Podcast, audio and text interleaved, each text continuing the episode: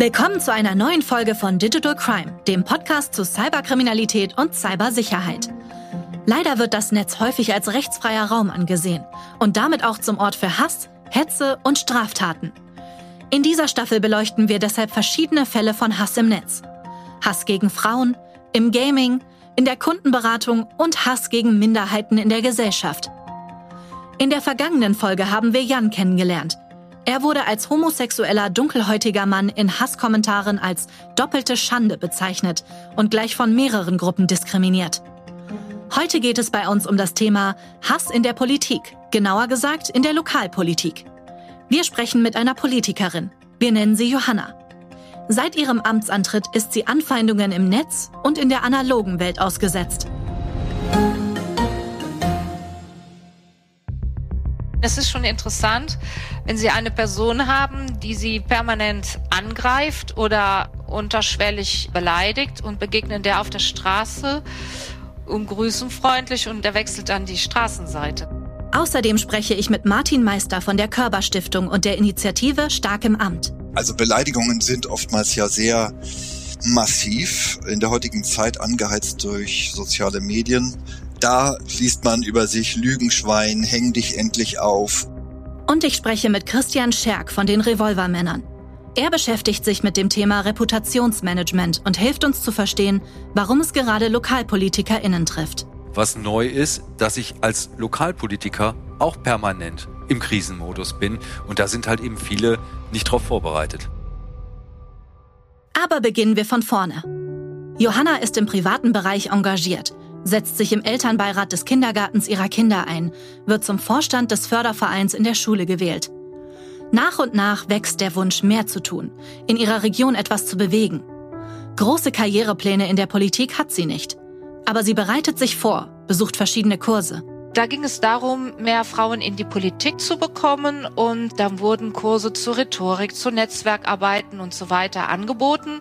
Und ich hatte das Erstbesuch so mit der Zielsetzung, etwas für mich selber zu tun und dann auch meine ehrenamtliche Arbeit, wie soll ich sagen, weiterzuentwickeln. Und als ich dann in diesem Umfeld unterwegs war, habe ich gedacht, ach, sehr interessant. Und hinterher habe ich gedacht, ja, könntest du ja auch selber machen. Johanna weiß, dass ein politisches Engagement viel Zeit in Anspruch nimmt, entscheidet sich deshalb erst zu warten, bis ihre Kinder älter sind. Schließlich tritt sie in eine Partei ein, engagiert sich im Vorstand und nutzt die Chance, sich als Bürgermeisterin aufstellen zu lassen. Sie gewinnt die Wahl.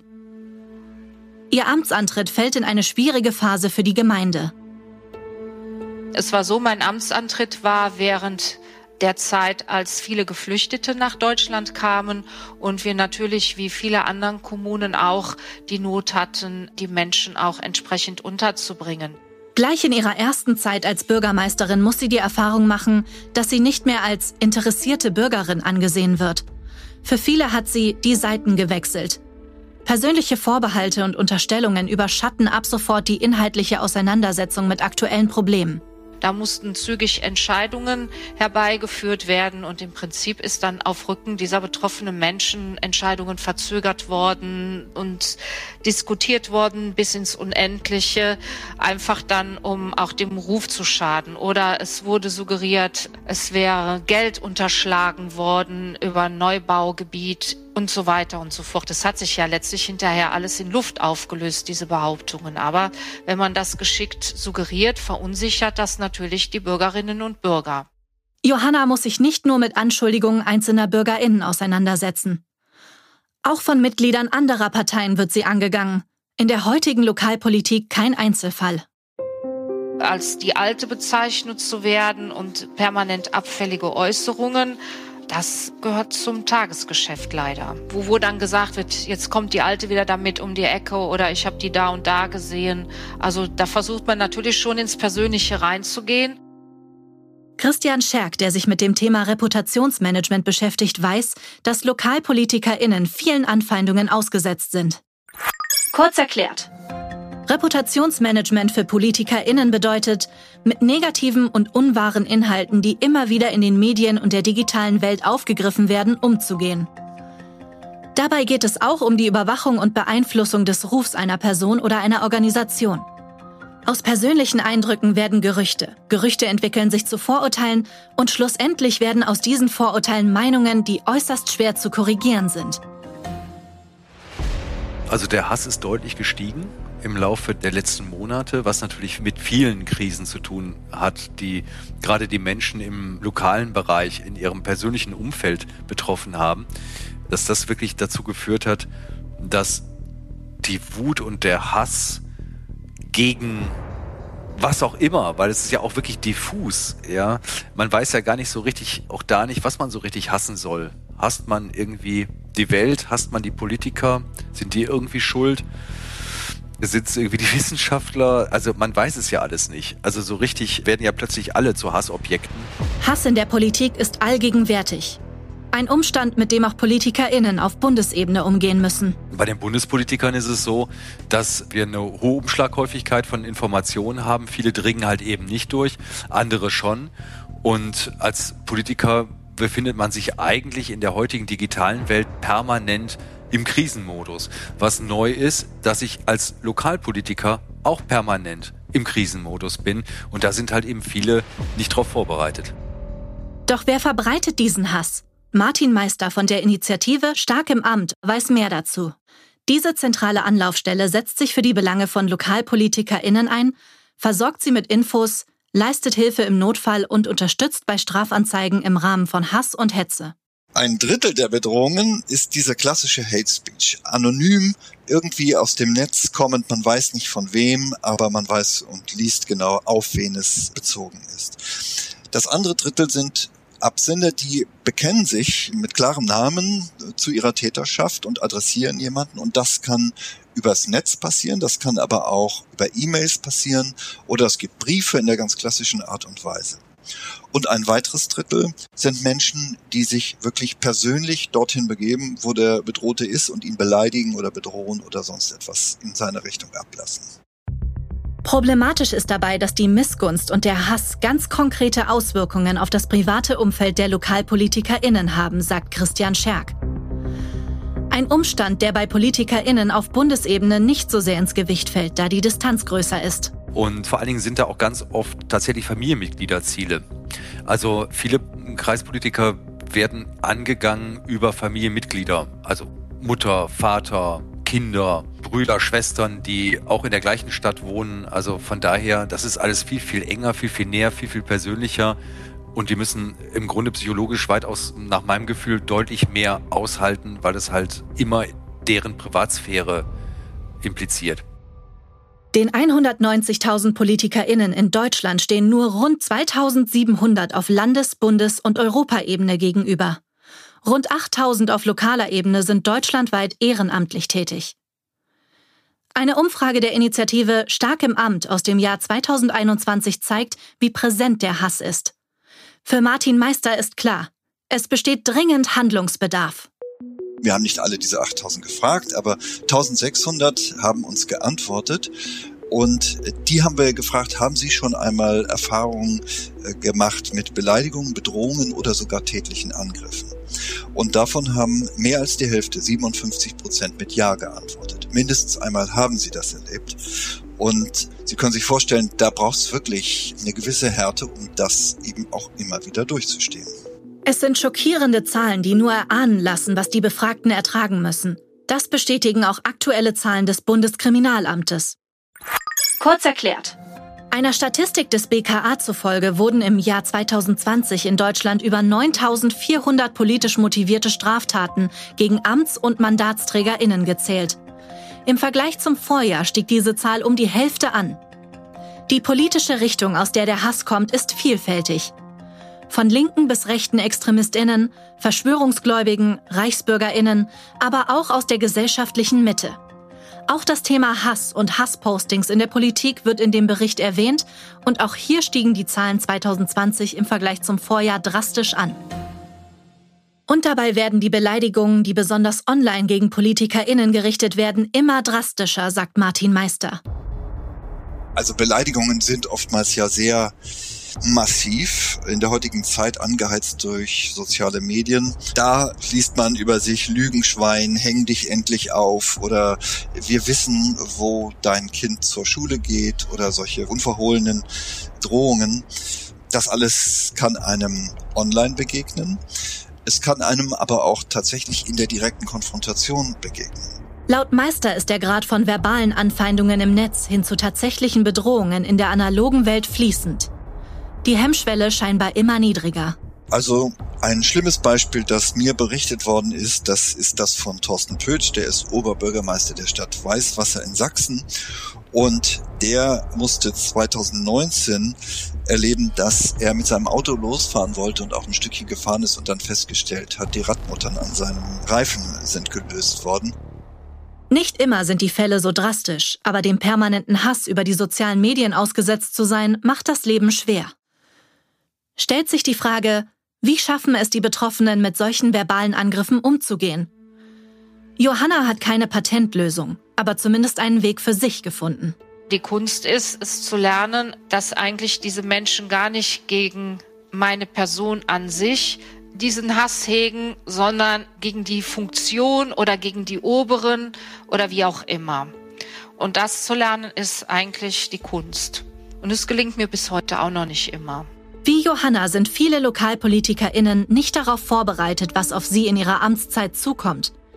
Eine echte Einführung gerade in die Öffentlichkeitsarbeit, deren Notwendigkeit das Amt mit sich bringt, fehlt meist komplett, weiß Martin Meister. Das Problem ist, dass es eine Vorbereitung oftmals nicht gibt und dass dann diejenigen in Versammlungen und Ausschüsse und Sitzungen kommen und ein bisschen einen kalten Guss erfahren. Da gibt's oft Menschen, die den Ton angeben, die schon lange dabei sind, die rhetorisch geschickt sind, die alles wissen und die äh, neu hinzugekommenen müssen sehen, wie sie da ihre Rolle finden. Und das dauert oftmals eine ganze Weile und braucht wirklich ein dickes Fell. Aber nicht nur für die Gegenwehr im Netz. Wie in Johannas Fall verändern sich durch die neue Rolle als Bürgermeisterin auch persönliche Beziehungen. Begegnungen mit Menschen werden anders wahrgenommen.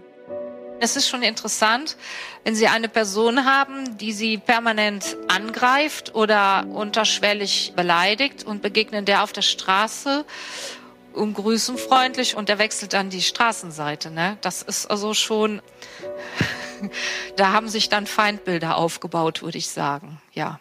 Martin Meister begründet die Anfeindungen im Fall von Johanna nicht zuletzt durch den schnellen Aufstieg von der Bürgerin von nebenan zu einer von denen da oben. Kein Einzelfall. Man ist früher eher davon ausgegangen, dass man so etwas schon selber bewältigen kann vielleicht so das Bild des äh, Kommunalpolitikers, der in seiner kleinen Kommune da lebt. Von Tür zu Tür geht, man kennt ihn, man weiß, wo er gesellschaftlich steht, man bezieht sich auf ihn, man spricht ihn auf der Straße an und so etwas. Der versteckt sich nicht, der ist aller Welt bekannt und spricht auch gerne am Gartenzaun mit jedem, der da vorbeikommt. Welche weiteren Auswirkungen das für die Betroffenen haben kann, wurde ebenfalls bei der Umfrage von Stark im Amt erfasst. 68 Prozent haben aus Sorge vor Beleidigung oder Angriffen ihr Verhalten geändert. Ein Fünftel zum Beispiel hat aus Sorge um die eigene Sicherheit oder die der Familie schon über einen Rückzug aus der Politik nachgedacht. Ein Drittel äußert sich zu bestimmten politischen Themen seltener als früher. Das muss man sich wirklich vergegenwärtigen. Äußert sich seltener zu bestimmten Themen. Man wird irgendwie scheu, etwas zu sagen. Und das ist natürlich wirklich sehr bedrohlich. Man nimmt es so zur Kenntnis, aber wenn man sich das vergegenwärtigt, dass bestimmte Themen einfach nicht mehr aufgerufen werden, weil man besorgt ist, dafür beleidigt zu werden oder so etwas, dann ist das wirklich Gift für die Demokratie. Eine weitere Gefahr ist der Umstand, dass Menschen sich nicht mehr aus verschiedenen und verlässlichen Quellen informieren. Daraus resultiert eine recht eingeschränkte Sicht auf die Dinge. Man bewegt sich in sogenannten Filterblasen. Kurz erklärt. Filterblasen sind durch Algorithmen bestimmte Webseiten und Informationen, die einer Person aufgrund ihrer Likes und abonnierten Gruppen zugeordnet werden. Eine Filterblase bewirkt, dass man nicht mehr alle Nachrichten oder Nachrichten in einer bestimmten Reihenfolge in den sozialen Medien angezeigt bekommt. Dies führt dazu, dass Menschen nur noch die Informationen erhalten, die ihrer Meinung entsprechen. In der Regel sind sich die Leserinnen nicht bewusst, dass es diesen Effekt gibt und sie ihn durch Likes und Abonnements selbst ausgelöst haben. Da findet gar kein Austausch mehr statt. Also argumentativ findet da nichts mehr statt. Und das finde ich bei Facebook so gefährlich, dass sich die Menschen in die Blase begeben. Und die Blase ist natürlich auch sehr komfortabel, weil man sich dann nicht mehr mit seiner eigenen Meinung kritisch auseinandersetzen muss. Oder man hat einen Sündenbock gefunden, wie die Bürgermeisterin, die für alles verantwortlich ist und die für das ganze miese Leben die Verantwortung trägt. Wie aber damit umgehen, dass man immer wieder als Sündenbock herhalten muss? Johanna wird für Dinge verurteilt, die nur als Gerücht kursieren. Dahinter steckt eine Strategie. Die Strategie der wenigen, die Johanna aus dem Amt bekommen wollen. Plötzlich scheinen sie ihrem Ziel nah. Es findet ein Abwahlverfahren statt, aber eine überwältigende Mehrheit stimmt für die Bürgermeisterin. Johanna bleibt im Amt. Christian Scherk weiß, spurlos geht sowas nicht an einem vorbei. Es sind immer Personen letztendlich mit einer gewissen Glaubwürdigkeit, gewachsenen Glaubwürdigkeit innerhalb dieser Gesellschaft, die bestimmte Inhalte wiederholen. So, und wenn das dann weitergetragen wird, entweder im tatsächlich physischen Raum von Straße zu Straße oder tatsächlich im digitalen Raum, dann sprechen wir von einem Angriff auf die Reputation. Vor allen Dingen, weil sich die Person natürlich irgendwie auch nicht wehren kann in der Regel. Also das sind ja alles Dinge, die hinter vorgehaltener Hand weitererzählt werden. Und dann muss man dagegen vorgehen und dagegen tätig werden. Im Netz kann man dagegen gut etwas machen. Gegen die Glaubwürdigkeit von gestandenen Personen aus dem lokalen Umfeld ist das schon deutlich schwieriger. In Johannas Fall kommt dazu, dass sie eine Frau ist. Das zeigen Hasskommentare, denen Frauen in der Politik nicht selten ausgesetzt sind. Diese Art der Respektlosigkeit würde gegenüber einem Mann niemals geäußert werden. Und wenn Sie hier Menschen haben, die auch in öffentlichen Interviews sagen, ja, mit Frauen kann man arbeiten, aber mit Männern einfach besser, dann können Sie sich ja vorstellen, wessen Geisteskind hier mancher ist. Also ich glaube, wir haben schon einige ziemlich Probleme damit, dass eine Frau an der Spitze steht und das passt nicht in das Rollenbild vieler Menschen rein, auch nicht in das Rollenbild vieler Frauen. Das ist so, liegt vielleicht an der Erziehung und das macht das natürlich besonders. Eine Einschätzung, die Martin Meister teilt. Die Männer und jetzt reden wir von Bürgermeistern, die wurden ja befragt, die wurden häufiger in den Diensträumen angetroffen und auch bei privaten Tätigkeiten. Also äh, sozusagen ganz direkt oder wenn Sie klischeehaft es sagen wollen, von Mann zu Mann. Die sucht man so auf. Frauen beklagen sich häufiger über Übergriffe in Ratsversammlungen. Also dort, wo sie mit anderen zusammen politisch aktiv sind. Von den eigenen Kollegen und Kolleginnen werden sie da angegangen und in ja weit häufigerer Zahl als bei Männern in sexistische Art und Weise. Wir haben einiges gehört, was LokalpolitikerInnen im Netz und in der analogen Welt erleben. Aber wie können sie unterstützt werden? Die Plattform Stark im Amt hilft bei drei großen Themen. Das ist zum einen Prävention. Da geht es um schlicht die Frage auch, welche Rechte habe ich eigentlich? Welche Beleidigungen sind strafwürdig? Was muss ich auch doch über mich ergehen lassen? Prävention ist aber auch, wie kann ich mein Zuhause sicher machen? Sie werden sich vielleicht wundern, wie viele Kommunalpolitiker sich das fragen. Das hören wir. Also wirklich, da geht es um Zäune, Warnanlagen und ähnliches mehr. Dann gibt es aber auch Fälle, wo man direkt gerade bedroht wird und bedroht worden ist. Was macht man, wenn man eine Sachbeschädigung an seinem Auto, an seinem Haus vorfindet? Wie geht man da? Äh, wie schützt man seine Familie, wenn da Dinge vorgefallen sind?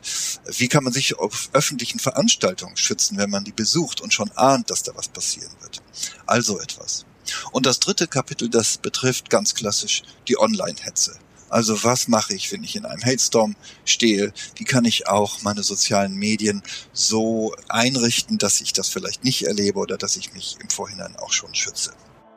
Die Herausforderungen für LokalpolitikerInnen sind in dieser Folge sehr klar geworden. Etwa 20 Prozent überlegen laut einer Umfrage von Forsa und der Körperstiftung aufgrund vor Angst um die eigene Sicherheit das Amt niederzulegen. Auch Johanna weiß, dass die Zeit im Amt herausfordernd wird. Aber sie spürt, dass sie noch nicht alles erreicht hat. Sie lässt sich für eine zweite Amtszeit aufstellen. Und allen Kritikern zum Trotz gewinnt sie auch diese Wahl.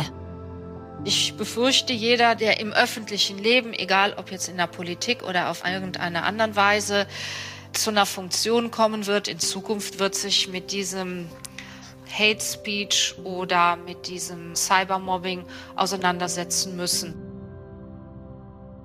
Habt ihr euch bisher Gedanken darüber gemacht, wie es LokalpolitikerInnen ergeht und wie der vermehrte Hass und Fake News unsere Demokratie untergraben? Fakt ist, PolitikerInnen werden häufig mit psychischer und physischer Gewalt konfrontiert. Wir reden längst nicht mehr über Einzelfälle. Es geht nicht darum, jede Kritik an Politik schlecht zu reden. Es geht um Angriffe auf AmtsinhaberInnen, die herabwürdigen, Angst machen und letztlich dazu führen, dass es weniger Menschen gibt, die sich engagieren wollen. Es braucht auch in der Lokalpolitik professionelle Vorbereitung und Beratung. Vor allem braucht es aber auch unser aller Solidarität und das Eingreifen, wenn Empörung in Hass umschlägt und ein Schuldiger gesucht wird. Du hast selbst Hass im Netz gesehen oder bist selbst Opfer geworden? In unseren Shownotes findest du Links zu wichtigen Anlaufstellen, bei denen man digitale Zivilcourage lernen kann. Oder auch Organisationen, die dich bei der Meldung von Hass und bei der Strafverfolgung unterstützen. Das war's für diese Staffel von Digital Crime. Wir hoffen, das Thema Hass im Netz war aufrüttelnd, hat euch zum Nachdenken angeregt und ermutigt, im Netz Zivilcourage zu zeigen. Aus Solidarität mit den Opfern, aber auch, damit Hass in unserer Gesellschaft nicht zur Normalität wird. In der nächsten Staffel geht es bei uns wieder um das Thema Cyberkriminalität und wie ihr euch davor schützen könnt. Reinhören lohnt sich. Bis zum nächsten Mal.